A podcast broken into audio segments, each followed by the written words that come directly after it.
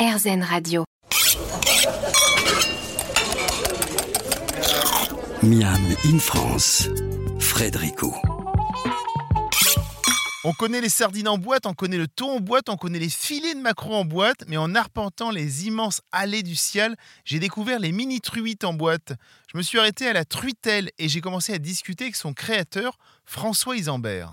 J'ai créé la truitelle, mais juste pour la petite histoire, les, boîtes de conserve, j'avais commencé à les faire en tant que pisciculteur, très localement, parce que je voulais faire autre chose que de la truite en rillette, de la, du filet de truite, ce que font tous les pisciculteurs. Je, je m'étais déjà dit qu'il y avait quelque chose à faire avec, euh, avec la conserve.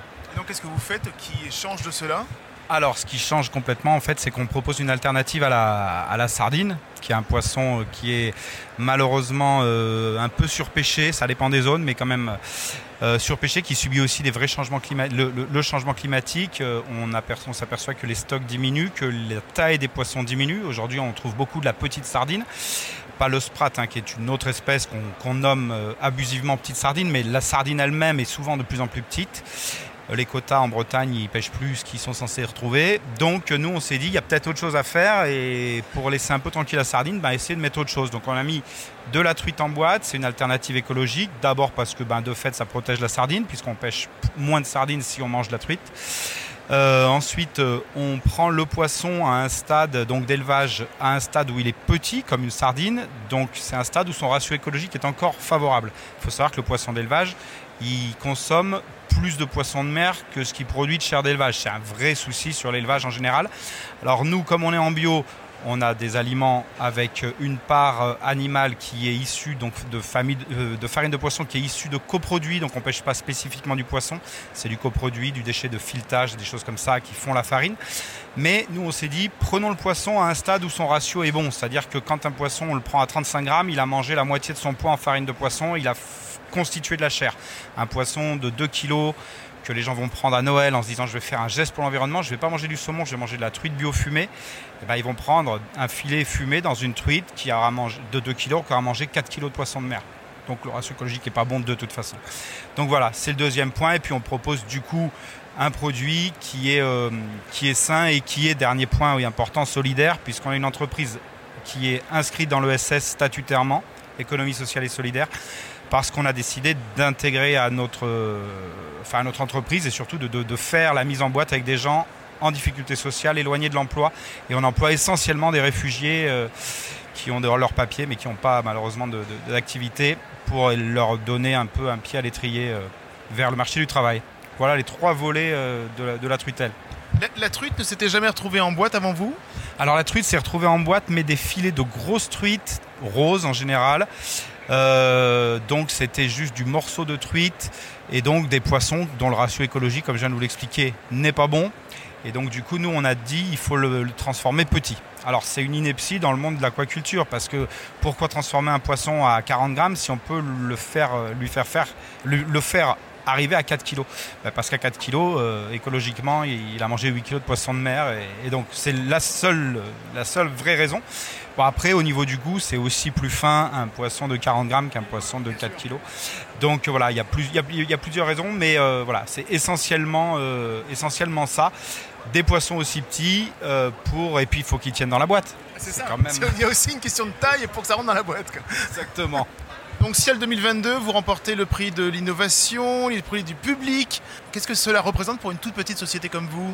Alors ben c'est d'abord c'est un peu inespéré euh, pour ce qui est de alors j'ai envie de dire du prix du prix de, de l'innovation dans la catégorie viandes et poissons parce qu'on n'est même pas dans le hall ni de la viande ni du poisson. On est dans le hall de- des régions sur la région Occitanie et donc on rafle entre guillemets le prix on est à la barbe de centaines d'entreprises dans la viande et dans le poisson qui ont aussi déposé certaines des innovations donc c'est un honneur il faut qu'on en soit digne. Bon, c'est vrai qu'on travaille du poisson, mais je pense qu'on a vraiment une innovation écologique et sociale majeure. Le prix du public, j'ai envie de dire, euh, je suis bien plus content d'avoir le prix du public encore que le prix de l'innovation en viandes et poissons.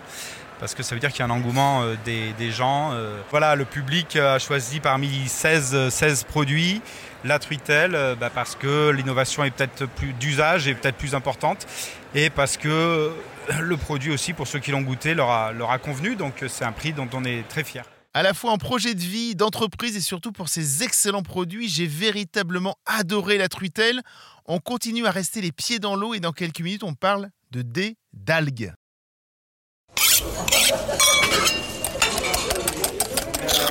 Miam in France, Il y a deux grands volets quand on parle des nourritures du futur. On parle soit des insectes, n'hésitez pas à les réécouter sur le site Erzen, à la page Miam in France, l'émission que nous avons faite sur le sujet la saison dernière, soit les algues. Et c'est décidément les algues qui sont présentes au ciel cette année. Nous avons rencontré Tanguy Gestin, qui est le cofondateur de Zalg.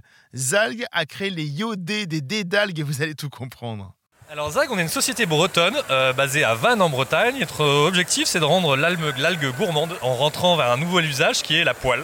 Donc euh, on propose des dés à poêler. L'idée, c'est de positionner l'algue comme le nouveau végétal euh, et le nouveau légume de demain. Effectivement, là, il y a- à l'instant, il y avait un monsieur japonais Ouais. qui a goûté.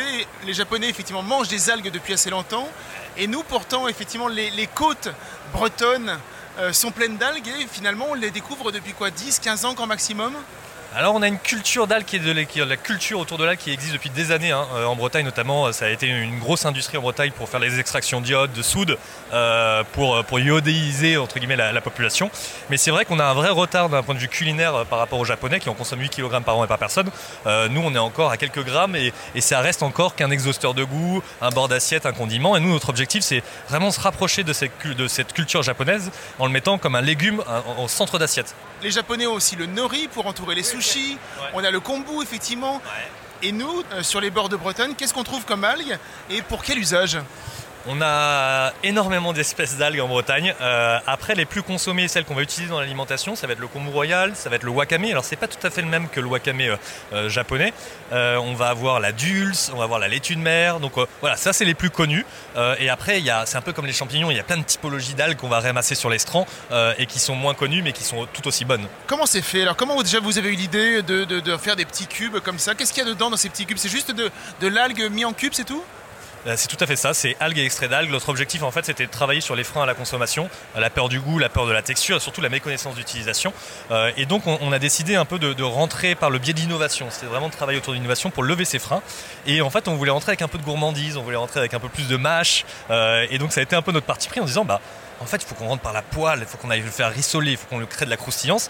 Et ça s'est assez rapproché assez rapidement de la pomme de terre. Vous savez, la pomme de terre à sauter. Et on s'est dit, il faut faire la même chose avec des algues. Et donc, on a travaillé sur vraiment toutes les forces de l'algue, hein. Euh, l'algue brute, mais également les extraits d'algues pour avoir un produit qui soit 100% algue et qui per- permette de faire rentrer l'algue dans nos repas de manière gourmande. Notre approche était plutôt auprès des professionnels de la restauration dans un premier temps.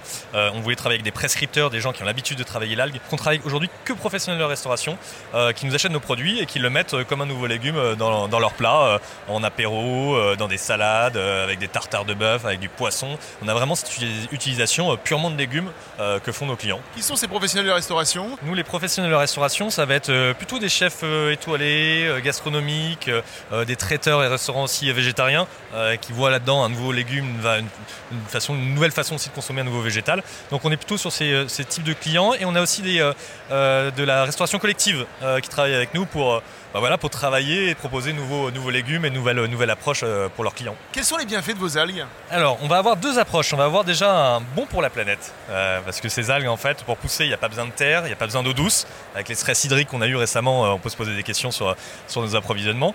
Euh, et surtout, pas d'engrais, pas de pesticides. Euh, donc, c'est vraiment la culture la plus durable, la culture végétale la plus durable. Donc, ça, c'est le premier point.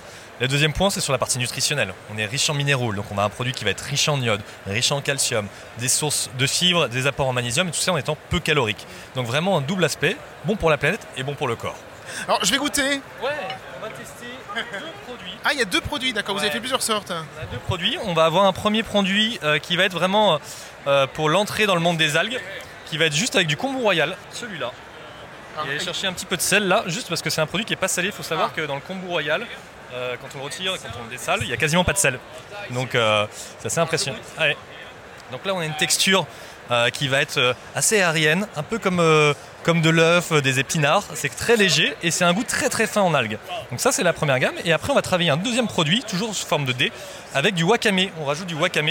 Et, et là, on a quelque chose qui est beaucoup plus fort et plus poussé en termes de goût. C'est un peu plus pour les amateurs d'algues. Je vous invite à goûter. Alors, je goûte aussi. C'est ultra bon. C'est très goûteux, c'est vrai que ça a beaucoup de saveur en fait. hein. Quand est-ce que le grand public va pouvoir retrouver ces petits dés d'algues? Vous prévoyez ça pour quand? Euh, 2024. 2024, on va réfléchir sous quel format on va les commercialiser pour le grand public. Peut-être ce sera dans des plats préparés, peut-être ce sera sous d'autres formats. Euh, et là, on est toujours en phase de, en phase de test euh, avec nos clients en B2B, donc euh, on verra pour le grand public 2024. C'est très bon ces petits dés d'algues. hein. De plus, pour le clin d'œil, Zalgue, le nom de la société, si on le lit à l'envers, cela donne glaze, qui est cette couleur bien bretonne entre le vert, le bleu et le gris. Joli, non? Miami in France se termine ici avec plein de nouvelles choses en tête. On donne rendez-vous au ciel dans deux ans où nous irons certainement faire à nouveau des rencontres épatantes. Quant à nous, nous nous retrouvons la semaine prochaine pour de nouvelles aventures gourmandes. En attendant, goûtez de nouvelles choses et surtout, régalez-vous.